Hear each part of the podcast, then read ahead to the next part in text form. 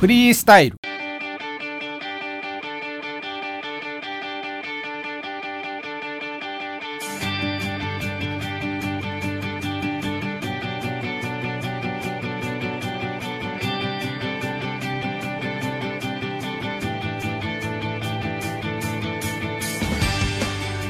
この番組は50代にして過去のバイクブームでこじらせた自爆から逃れられないポパニーと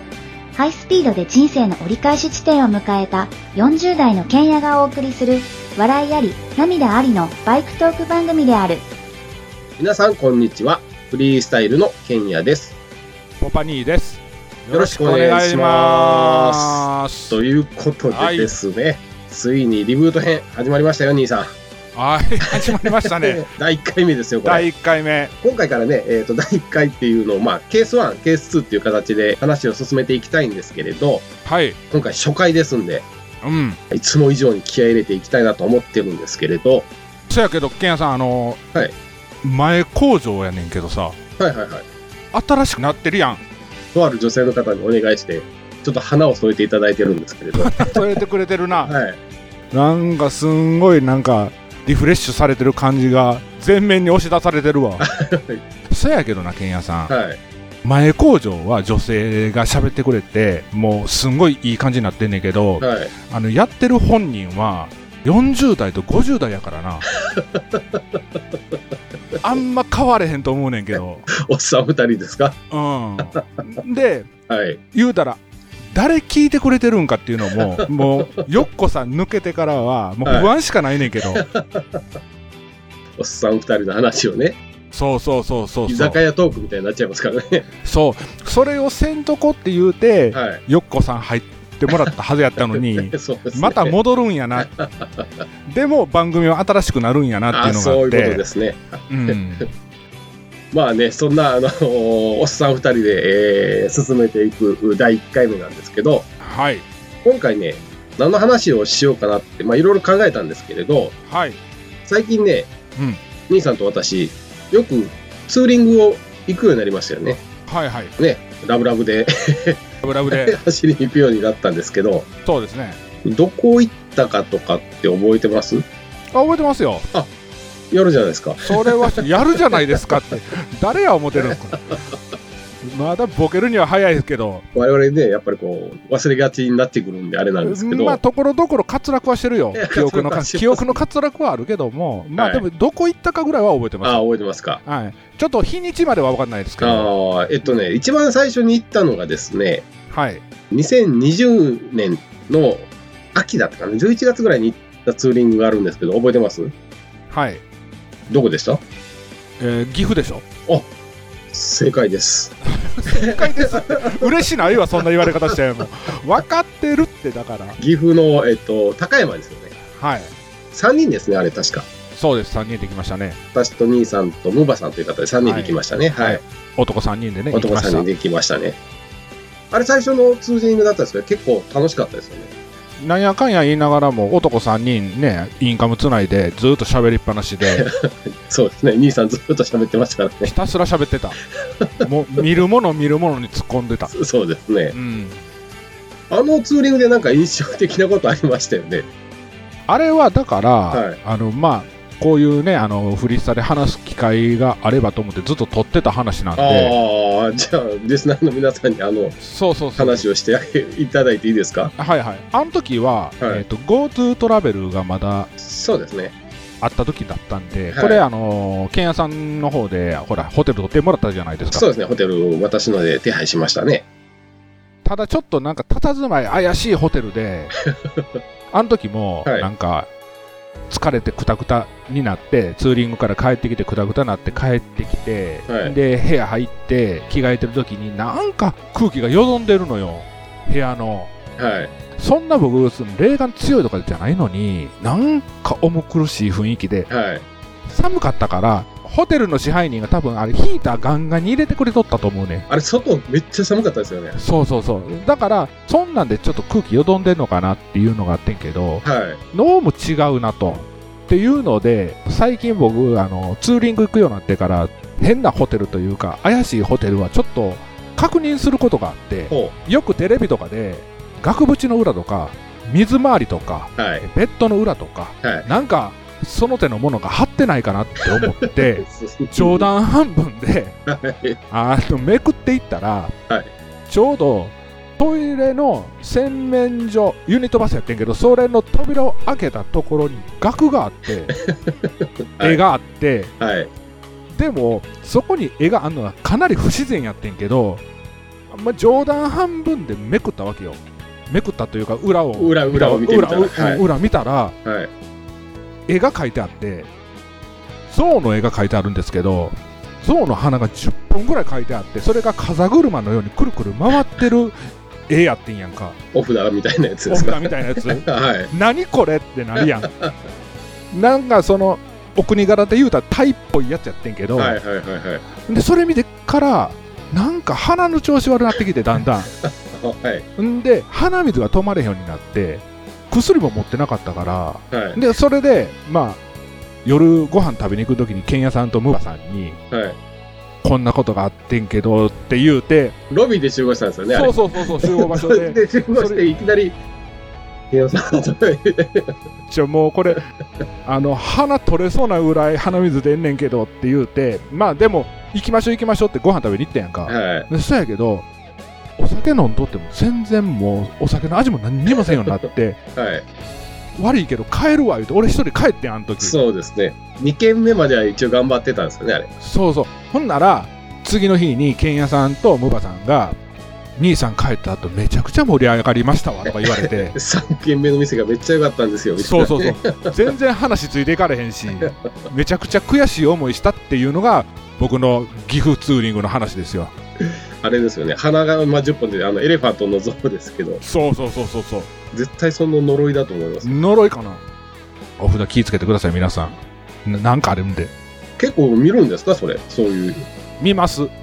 見るんですか見ます最近は見るようにしてますそれでもなんか本当にそういうのがい今回みたいなケースだったら怖いんじゃないですか怖いよだだかからら見ない方がいいんじゃないですかだからなんでこの壁に不自然にこういったものが飾ってあるのとかあるやんでもホテルって目打ってるのにこの額なんやろって思っとってはいはいはいはいんならやっぱりそういうことやったっていうことですちょっと若干なんかあの雰囲気的にはいい感じに雰囲気出てるホテルでしたからねいい感じっていうのは言葉で言ういい感じと見た目のいい感じ全然ちゃうから ね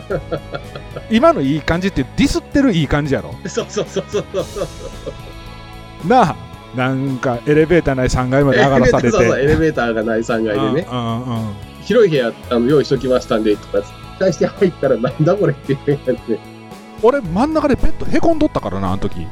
大きいベッドやった けどこれ大丈夫かなって俺、ま真ん中で沈んでいけんかなと思ったもんそうそうそう本当ねそんな話があったんですよねでえーえっとそれが岐阜でしょ岐阜でしょ2020年はそれがえー最後で、で、2021年が3回行ってるんですよ、これ。うんおう行ってるえ3回行ったっけ3回行ってるんですよ、実は。これ多分はい順を追っていくと思い出すと思うんですけど、はい一番最初に行ったのがうんはい3月、2021年の3月にうん行ったところがあるんですけど、覚えてます覚えてる覚えてるどこです伊勢やろ正解です。間違えへんって正解ですって言われても分かってるってだからあそうですいでも3月に行ったかどうかはちょっと怪しかったけど、うん、伊勢行った3行って月に、これも、えっと、先ほどおーのムバさんはいと3人で行ったんですよね。うんうんあの時は割と何もなくて、どこ行きましたっけえっと、え赤,、ー赤福食べましたよね。赤福行ってあそうそう、伊勢神宮行って、えっと、伊勢神宮の横の、えっと、おかげ横丁でしたっけそうそうそうあそこで赤福を3人で食べて、男さんにで食べて、 うで、えっと、どうでしたっけん、で夫婦岩、ああ、そうそうそうそう、夫婦屋行きましたね。うん、夫婦岩ははい。俺小学校6年生の時の修学旅行で行ってほうほあの時はめちゃくちゃ大きく見えてんけ ど今行ったらほんまちっこい岩やった なう。 そうですね。あれはね、あの、多分さ30年の歳月の間に削られたんだと思う。あそうかなちょっと一回り小さなってるのかなやっぱりなあ そうですね。うん で、男3人で、メールと今見て、うん、それが3月これが3月はいでしたね。次に行ったのが8月なんですけど、これはもう記憶に新しいと思うんですが、はいえーどこでしたでしょヒズスカイラインでしょだから俺のことをバカにするなって言ってるや ろ覚えてるっちゅうねんう。えーと、2021年の8月に伊豆スカイラインに行きました。これでも本当は8月じゃなくて6月ぐらいでしたっけもともとそうは。当初の予定は6月やってんけどそうですね。なんやかんやであ天気の加減ですよねそうですね。天気の加減で、まあ7月とか、それこそほら、あの、あれもありましたもんね。熱海の災害とかも。そうですそうです、うん、そんなのもあって、まあなんとか8月にようやく伊豆スカイラインに、これは、えっと、私と兄さんと、ムバさんと、ムバさんの奥さんと、はいゆりやさんそうですと、そうですね、えーで行ってきたんですけれど、はいこの時、あ赤富士、覚えてます覚えてるよ赤い富士山。 めっちゃ綺麗でしたよね。のー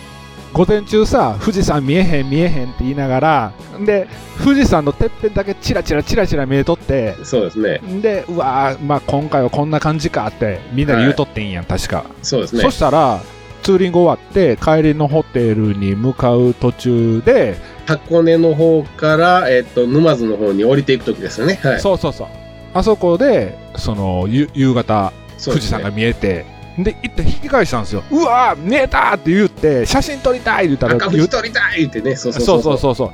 そうそれで U ターンして取ったんですよね、うん確かそうですね、うんまあ時間的にはあれ下手したら23分も折れんかったんちゃうかな一瞬で暗なったもんなあれは本当綺麗でしたよね。まあでもほら赤富士もやったけど、は。俺的にはないはい。あの剣屋さんが今回このまあ今回っていうかいつもそうやねんけどツーリングのコーディネートしてくれてる時に「兄さんどこ行きたいですか?」みたいなの聞いてくれた時に、はい旧天城越えのあの旧道っていうかトンネル行きましたね、行きましたね。あそこ行ききたいって言ったら、はいはいなんか、まあいいねって言ってくれる人もおれば、はいあんなとこどうやって走んねんみたいなのもあったんやけど、はいまあ強行して行ったじゃないですか行。きましたね。で、あの時に、まはあい当然、あの入り口でみんなで写真撮ったりとかね、ああ、すごわいい。わい楽し,、うん、楽しんどったじゃない綺け麗でど、すよね。あの、旧道のトンネルがあるんですよね。天城越えの旧天城越えトンネルっていうのがあって、で、それがすごいいい雰囲気のトンネルで、昔のトンネルで、そそこの前でバイクを置いて、撮るっていう、こう、映えるってやつですね。それは結構、割と、流行ってるんですよね。ちう、ょっとそうですね、うん、で、まあ当然僕も例にもれず、当然撮ってたんですけど、はい。俺そうやけど、ちょっとな、あの時の記憶、掘り返してみたら、はい。なんか、ケンヤさん動画撮ってくれてたはずやってんけど、あれ、撮ってました公ね。開してないというか、送ってもらってないねんけど、俺。ああ、あれ、なんか、なんか、不具合あったん不具合ありましたってのあったんあるんですよ。あ覚えてたんですね、一応。撮れてなかったんいやいや、撮れてたんですよ。うん。で、あれ、僕が、えっと、撮ろうと思ったのは、動画を撮って、うん。まあ、YouTube でもいいんですけど、はい。こうなんかフリスタでも何でもいいんですけど、それでこう上げて、かっこいい動画を上げようかなと思ってて、それなんでかっていうと、うん。僕が先に、えー皆さん、みんなで写真撮った後に、僕じゃあトンネルの出口行くんで、うん。僕トンネルの出口行ったら、あの、うん動画回してるんで、皆さん順番に1台ずつ走ってきてくださいって言ったでしょ。うん、言ったよ。はい。はいで。、僕がイメージしてたのは、うんずーっと走ってくると、まず最初に、トンネルの中で反響したバイクのエンジン音とかマフラーの音が聞こえると思うんですよね。はい。それがブーっと聞こえてきたら、今度次ライトの明かりが見えると思うんですよ。はい。で、その音がどんどんどんどんどんどん大きくなってきて、エンジン音が大きくなってきて、う出口のとこでバーンと人が出てきて、それを一つの絵として全員分を抑えようと思ってたんです。ん。はいはい。ところがですよ、うん。これがなんで、えっと、皆さんに、えちっょっとと、待って待って。もう俺もう今の話聞いても嫌な予感でしかないわ、もうほんま。 なんで皆なんかやらかしてるな、誰か。そうです。なんかやらかしてるな。ななんとなうんく、なんとなく俺は察しがついてきた今。 なんで渡してないかというと、うえっと、兄さん、確か前の方走ってましたよね。 ん。セント走ってた。センターしてたですよ。で、僕、えっ、と、向こう降りて、よし、スタンバイで、iPhone で動画を回したんですよね。はいはいはい。で、えーまあ、最初、おーお BMW の音聞こえてきたわってずーっと回してたんですけど、うわー、めっちゃ綺麗やで、こ ここれがね、トンネルで反響しだしたんですよ。ああああすごいな、こことか、えあめっちゃええわーとか言っていうのがね、誰か絶叫しそうな それ誰か絶叫するあなんか聞き覚えあるでしょ、この関西弁バリバリの。ああああったなで、ああは今今改めて聞いてめっちゃ恥ずかしくなってきたけどあったわそういうことったでしょ。あったあったで、結局出てくるまでずーっとそれを喋ってるんですよね。うんうんうんで、 出てきた絵をとは、まあ、そのまま出てこられた絵を抑えたんですけど、うんえーそんな 動画誰が見たいかっていう話になるわけですよ。ああそっかそっかっていうかさはい、最初に言っとってよ喋んなって そんな もん、動画撮りますよって言ったら、大体わかるじゃないですか。俺あの自分のなんていうの声量分かってなかったわあのヘルメットかぶってるから絶対聞こえてないと思っとってんやもう言うたらインカムだけで喋ってる思ってるからいやいやいや、兄さんよく言われるでしょあの、あのツーリングみんなと行った時に、う信号待ちで、んうん兄さんとインカムつながってないですけど、兄さんの声がすごい聞こえますよとかって。ああ よう言われるそれ言われるたびに恥ずかしなんねんけどちょっと興奮してきたらすぐ声でかなん ねんそれで公開できんかったんだかから、そそうそう、もうこれはボツにして、誰にもお見せしてないわけで。ボツってボツにせんでもいいちょせめて俺んとこに送ってきてよ俺今初めて聞いたやん俺のせいでボツなったっ ていうのを、う多分あれですよ、一緒に行った人は、あのーね、ん、なんで動画がないんかなっていうのは思ってると思うんですけど、まあ一応、そうや今放送聞かれてそういうことでしたということですね。なんやそれ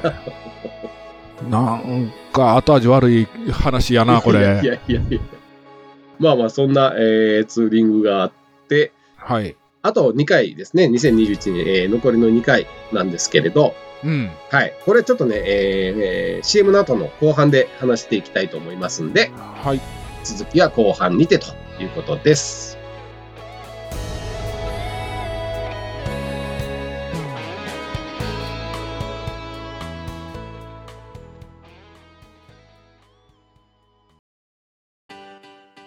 落ち着いて聞いてくださいあなた EBR 症候群ですだってだってお前ハヤボルトじゃんっ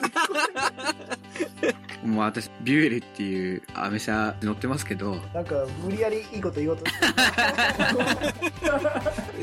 忙しいあなたに心のパーキング 元バラエティラジオググッドスピードこの番組は初心者には情報をベテランには懐かしさをバイクトークを楽しみながらバイクとライダーの社会的地位向上を目指すバイクバラエティ番組です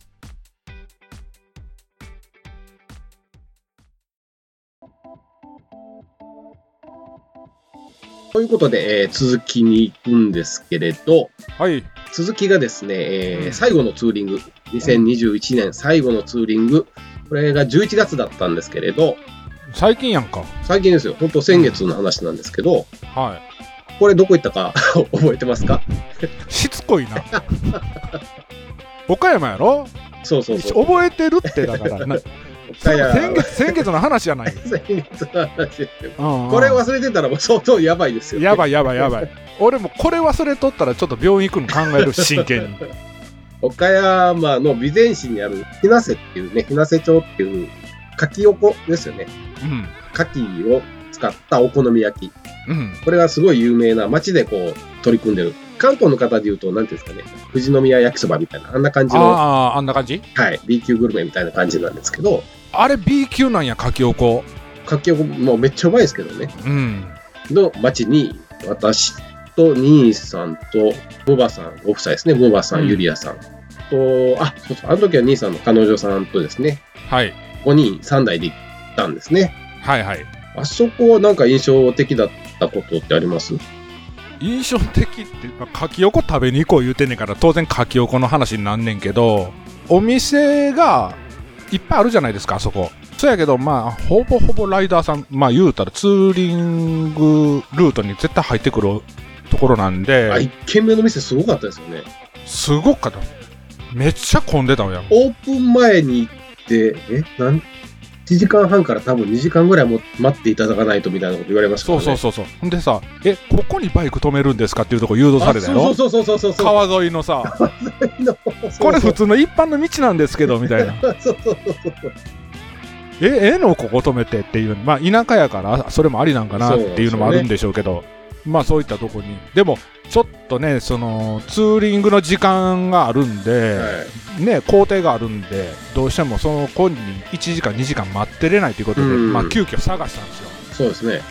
でその時に、まあ、1回通ったことある道で見つけたお店に当たりをつけてそこ行ったら、まあはいたまたま待ち時間はその半分ぐらいで入れたんですよ、うん確かそうですね。でその時にはい。かきおこを食べに行って当然メニューを見るとですよはい。なんかおかしな文言書かれとったでし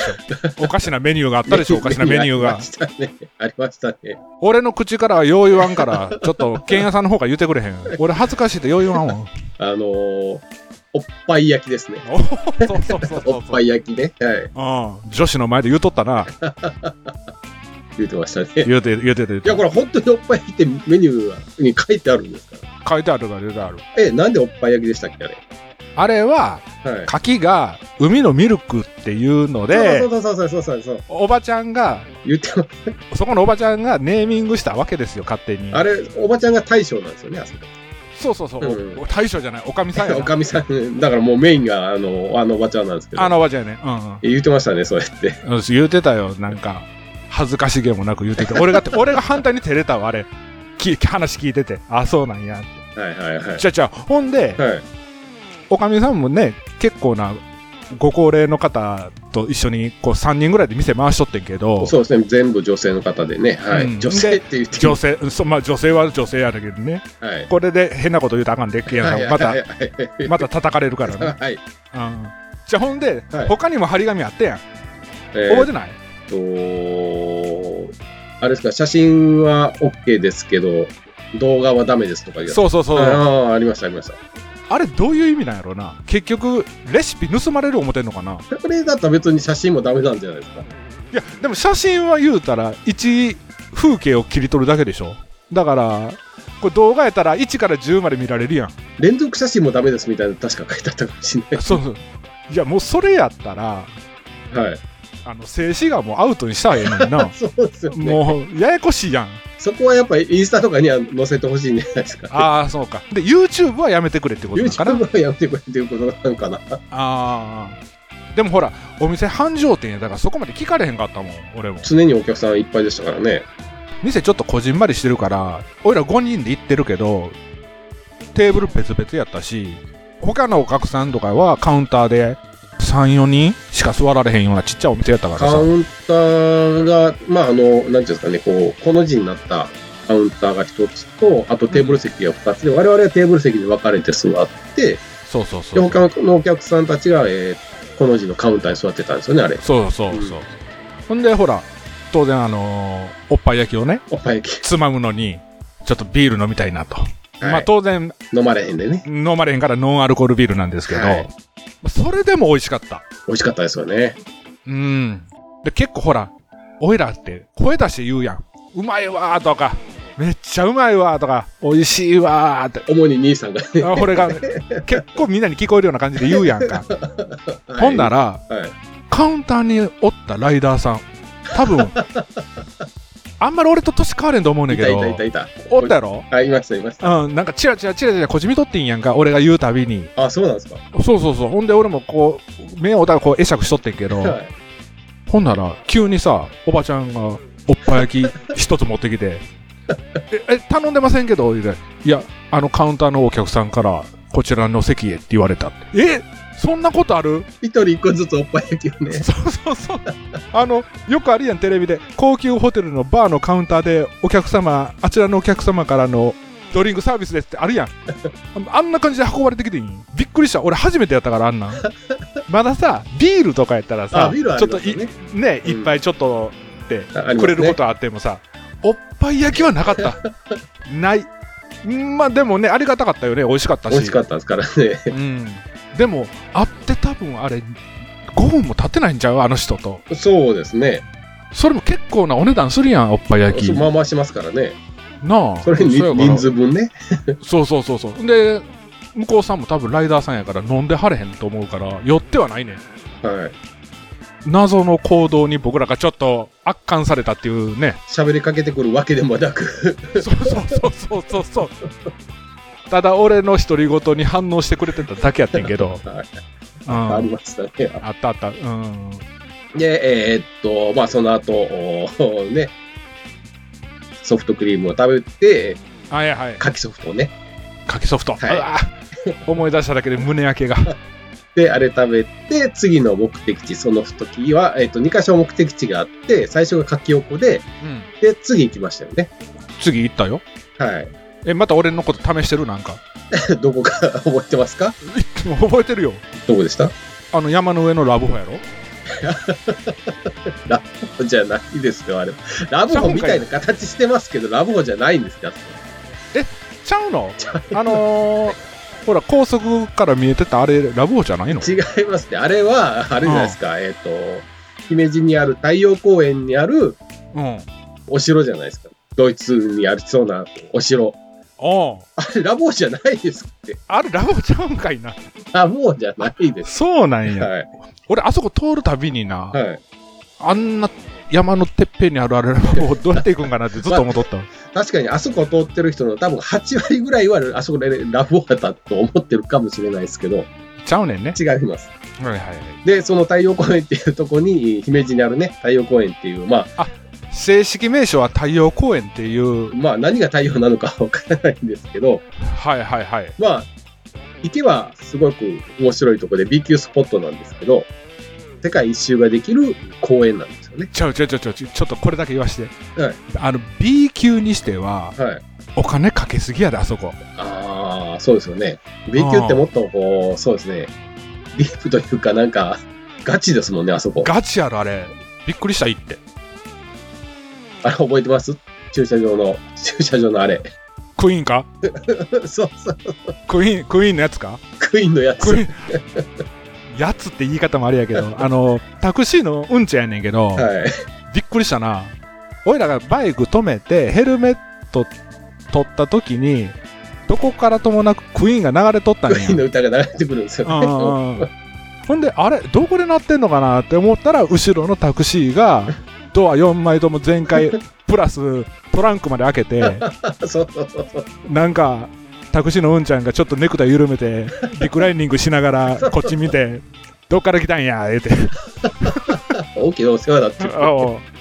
ナンバープレート見て「おお大阪か」み たいな「そんな通ないの?」みたいな「おっちゃんに関係ないや」みたいななんであんなクイーンを大音量で聞いてたのかわかんないです分かれへんけど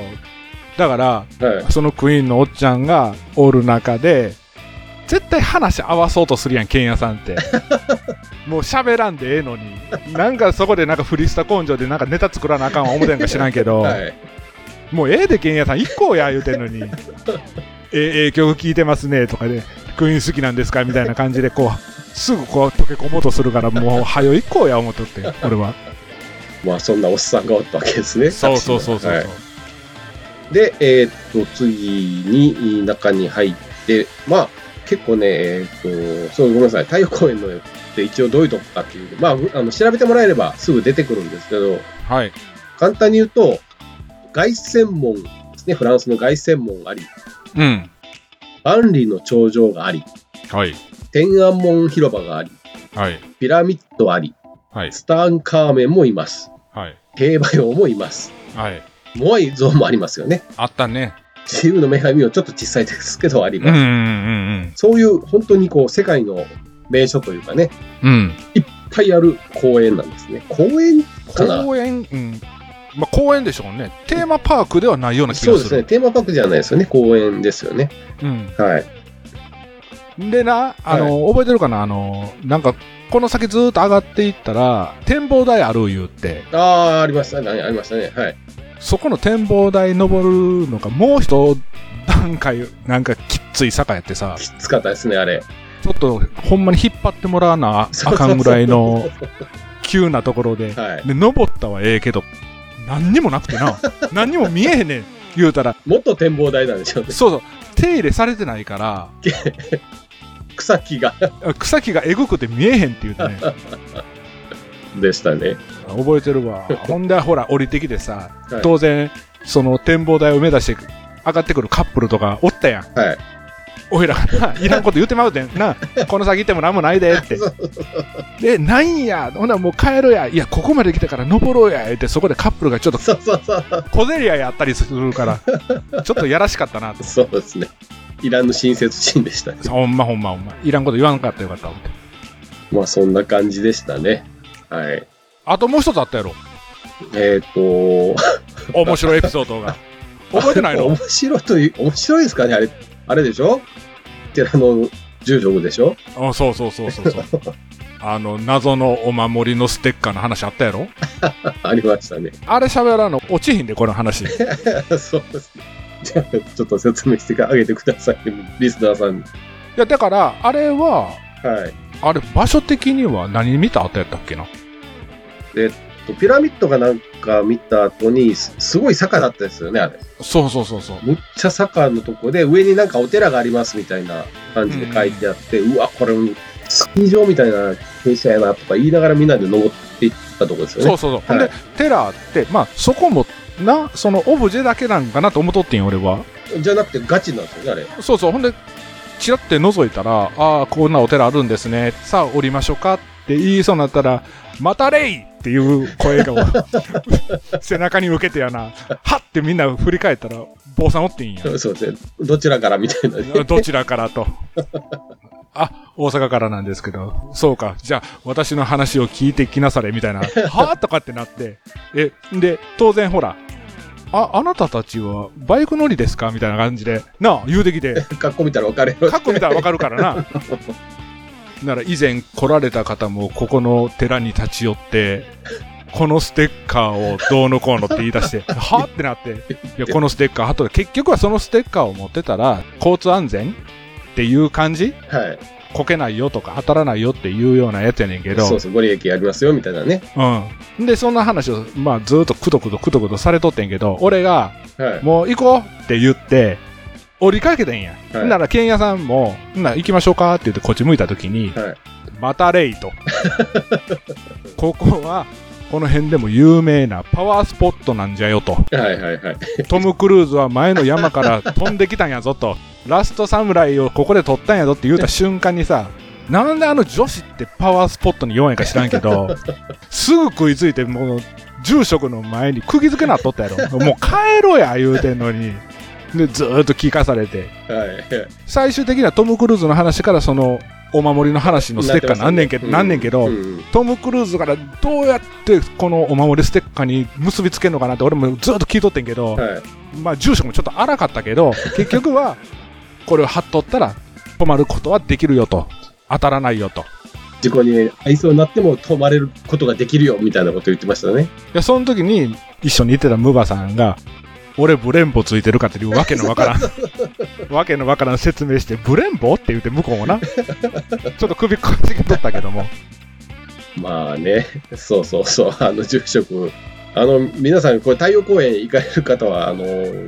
今の話を聞いた上で、このご住職にね、そうそうそう会っ。てみるのも面白いかもしれないです。あの、おしゃべりは上手やったよね。お上手でしたね、うん。もう喋り慣れてるっていう感じで、多分またトム・クルーズのラストサムライの話出てくあると思絶対うけ出どま、す。あれは絶対鉄板やで。鉄板ネタなんでしょうね。ああれでも一応、なんかちゃんとしたあのお寺で、なんかもともとは違う場所にあったけど、なんか結構由緒正しいお寺みたいな感じあ。あ、そうなんや。ではあったんで、俺が見る限り100%そんなことはなかったけどな 今こんなこと言うたらまたバチ当たるから言いたないねんけど、はそんな感じではなかった よい。 ですよね。うんうんう んですよね。またね、えーと今これ撮ってるの2021年の12月29日なんですけれど、はいまた来年、また2人で、いや、3人で、こうやってツーリング行きたいですね。はいはいそうですね行きたいですねで、またこうネタをいっぱい拾って、うんたまにはツーリングの話もしたいなと思いますんで、はいまた楽しみにしていてくださいとはいいうことで、えー最後エンディングに行きます。はい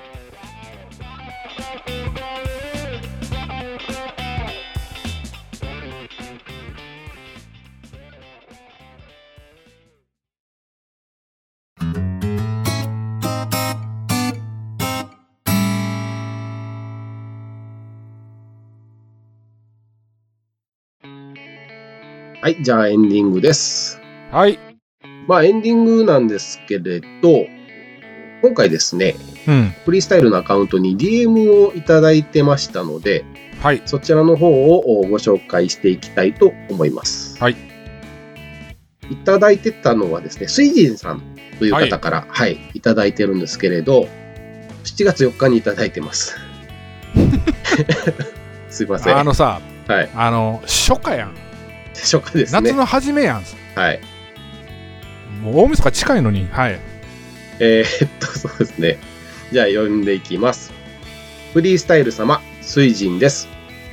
このメールが紹介されるのはいつになるのかわかりませんが、それも一つの楽しみとして投稿させていただきますというね、はい もう分かってらっしゃるじゃないですか。フリスタヘビーリスナーですね。はい。今回お三方で取り上げていただきたいのは、基本の木ではございますが、オイル交換時期どうしてますかという話です。メーカー指定の距離でやる人もいれば、頻繁にやる人もいると思います。そこで、オイル交換の必要性など、すごく初歩的な話ですが、よろしくお願いいたします。長くバイク乗りをしている人からしたら、当たり前の話ですが、これからバイクに乗りたい、バイクに乗っているけど乗りっぱなしの人などいると思います。そこで初心者ライダーの人にも聞いていただけるようなお題を取り上げていただけたらと思い、メールいたしました。えー空いてる時間がありましたら、お三方の意見をお聞かせください。失礼いたします。という形で、えー DM の方をいただいております。水神さんありがとうございます。ありがとうございます。ということで、まあ、もう、もう配信遅いからお三方なってるやんか、も う。そうですね一番多分、水神さんが聞きたい人の話聞かれへんねんで、こあーれ。横さんのね、ねえ。絶対そうだと思いますね。ちょっと申し訳ないところなんですけど、まずじゃあ、兄兄さんの方からですね、えーオイル交換、どんな感じでされてますどんな感じそうですね。うーんと、僕、基本、まあ、ショップ任せなんですけども、はいはいはい。まあ、あの、僕今 BMW 乗ってるんですけど、まあ、ディーラーに話を聞くと、うんえっ、と、オイル交換の目安として、1年、もしくは1万キロなんですよ。ああ、一応メーカー指定なのかな、それ。メーカー指定というか、まあ、でもこれでまあ壊れ、はいあ、まあ、まあ、これで壊れたら、多分ディーラーで面倒見てくれるとは思うんですけどね。はい。はい。でも、僕は基本早め早めに変えるようにはしてます。ああ、まあ、それの方がいいと思いますね。だいたい3000キロを目安にはいはいはいはいはいはい。変えるようにはしてます。危険屋さんはそうですね、僕の方なんですけど、えーっと、ちょっとね、えー少しだけちょっとお調べたことがあるんですけれど、はい。まあ、さっき、あの、兄さんにも言ったメーカー指定っていう話なんですけど、はい。えーちょっと2車種だけごめんなさい、えー挙げさせてもらうとね、うん。一つが、ヤマハはい。 MT-09 っていうのバイクありますね。これを見ると、お1万キロまたは1年、えーいずれか早い方でっていうの一緒やん。一緒なんですよ。で、書いてあるんですね。で、ホンダのお CB400 スーパーフォア。これも一緒なんですよ。1年1万キロって書いてあるんですね。あ、一緒な。はいは一緒なんですよ。排気量関係ないんやね。えっ、とね、ところがなんですけど、はい。お MT-09 の方のとこに注意書きみたいなのがしてありまして、はいはい。大切なお車の寿命は使用するオイルの品質により大きく作用されますって書いてあるんですね。はい。で、もう一つが CB400 スーパーフォアの方なんですけれど、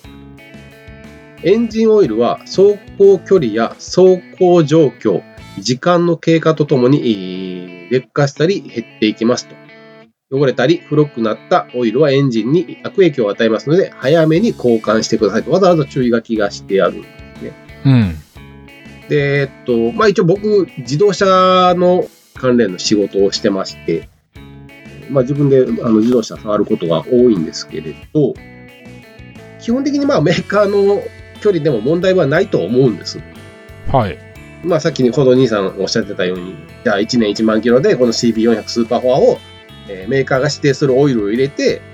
ずっと乗ってて、うん。それが壊れたとしても、多分メーカーの保証はちゃんと受けられるんですけれど、うん。じゃあバイクにとってもっとよく、よりよく、えーより長く乗っていこうと思うと、うん。必ずしも1年1万キロっていう状況ではなくなってくると思うんですね。で、これどういうケースかっていうと、簡単に言うと、例えばじゃあ僕と兄さんで、同じバイクに乗って、うん。兄さんの大阪と僕の京都の北の方の田舎から、例えば集合場所を決めて滋賀のあたりに集合しましたと。うん。同じ距離のところに集合します。はい。例えばえー100キロ。両方が家から出て100キロのところを集合場所にしたときに、うん。かかる時間が一体一緒なのかどうかっていう話ですよね。はいはい。兄さん大阪から出てくるんで、ちょっと混みますよね。そうですね。で、僕、家の前全く混まないんで、はい。例えば琵琶湖のどっかに集合したとしたら、僕ほぼノンストップ、信号が一体いくつありますかって言われると、うーん、10個あるかなっていうレベルなんですよね。はい。でも兄さん家からずっと出て、シャイ信号、信号、信号、信号ってずっと最初の1時間ぐらい、もしかしたらずっと信号で止まって渋滞に巻き込まれてかもしれないですね。で、100キロ着いた時に、全く同じオイルをさらっぴんで入れた時に、うん。現地着いた時に劣化が一緒ですかっていう話すると、もうこの時点で劣化の度合いは違いますよね。はい。で、えー例えば兄さんがえー渋滞に巻き込まれてると、これ当然熱持ちますんで、エンジンっていうのは。で、エンジンオイルはやっぱり、ね、熱でも劣化はしていくので、はい。当然良くないですし、まあ、あの同じ100キロ走ったとしても、僕が例えば2時間かかったとして、兄さんが3時間かかったとしたら、そんだけ3時間分エンジンが回ってるわけなので、はい。エンジンオイルも劣化をしてると。まあ、そういったことの積み重ねなので、うん。例えばエンジンぶん回してよく走る人とかね、高速道路ばっかり乗ってると、高速走行が多いとかいう方は、メーカーが指定してる、まあ想定してる範囲外の乗り方になってくるんで、はい。じゃあそれでも1年1万キロで大丈夫ですかって言ったら壊れはしないでしょうけど、うん。それが、えーバイクにとっていいか悪いかっていうのは、まあご自身で判断できる範囲じゃないかなそうか。とこなんですよね。はいはいは間違いではないので、あの、い。うん。メーカー指定のものでも間違いではないんですけれどそのバイクをよりいい状態で、まあ、長く乗り続けるのであればちゃんとしたオイルを早めに交換した方が僕はいいと思いますし僕の経験上もお自分の目で見て、えー実際そういったことを感じたことが多々あるのででもほら、あの、安いオイルもあれば高いオイルもあるし、そうですねこれね、えーで安いオイルですねはい。これはちょっと気をつけていただいた方がいいと思います。というのはですね、えーオイルって結局うん石油とかと一緒で、うん。まあ、石油ですねを作っていく中でオイルもができたりするんですけれどだから世界で見ても、まあ、作ってるメーカーって限られてるので、えー出どころはほぼ一緒産地が違ったりはするけど、まあ、大体ちゃんとしたメーカーが作ってるんですけれどはい。そこにどんな添加剤を入れるかっていうのはメーカーさんのお腕次第とかねあそこで価格が変わってくるんですけれど、あ。ああ、そうなんや。僕の、まあこれ車の話なんですけど、うん。えー結構安いオイルが実はあるんです。うんうん。まああんまり名前とかは出せないんですけど、で、そのオイルを使ってるやつっていうのははい。結構ね、あんまりよくいい結果が出てなくて、で、これね、オイルって本当にあの難しい話で、うん。いろんな考え方の方もいらっしゃいますしう、ん。まあ YouTube とか見ててもそうなんですけど、すごい賛否両論いろんな話があるんで、はい。いや、そそれはもう安いオイルをまめに買える方がいいよとか言う人もいらっしゃるんですけど、うんうん。僕の経験上は、えー安いオイルをまめに買えるのはえーやめた方がいいと思う。あ、そうなんや。あの、どう考えてもこれちょっと異常に安くないかっていうやつは、個人的にはおすすめはしないです。実際そういうオイルが出回ってるので、ああ、そうなん。はい、そうなんですね。まあ、ちょっとね、この辺話し出すと長くなるので、ちょっとね、これ本当奥が深い話なので、どっちかというとフリースタイルよりも、あの、私がやってるアップライトとかの方が向いている話なのかもしれないので、はい。せっかくなんでね、えちょっともうちょっと調べて、えーアップライトでお話しできる機会があれば、またお話ししたいと思います。はい。ということで、第1回はい。ね、 無事これで終了 ですか無事終了しました、一。応、ね。一応、もう、ぶっちゃけもう取り直し取り直しで。まあね。 3回目ですよ。初期のフリスタと全く一緒ですよ。全く成長してない。ね 成長してもう次の日になったらどちらからともなく、もう一回いいですかと。もうもう最近あれですよね、もう、ま、毎晩2人であのスカイプして 喋ってますから、もう一回いいですかもう一回いいですかと。ほんまにね、もうこればっかりなんで、もう一回でバシッと決めたいんですけどね、まあちょっとブランクもあったんでね、まあ、はい。でも、まあこれからちょっとね、二人で話していく機会もあると思うんで、うんもっと、もうちょっと聞きやすくなるんじゃないかなと思うんでね、皆さんまた楽しんでいただけたらと。本当ブランクではあるんで、ちょっとリハビリをね、もっとしっかりして、はい。よりまた今まで以上に笑って、泣いていただけるような番組にね、泣くの泣きもあるのね。フリースタイルといえばそうですね、泣きもやっぱりありますんで。はい。ということで、また2人で頑張っていきますので、今後とも応援の方よろしくお願いいたします。はい。ということで、えーまた第2回、ケース2でお会いしましょう。はい。ありがとうございました。ありがとうございました。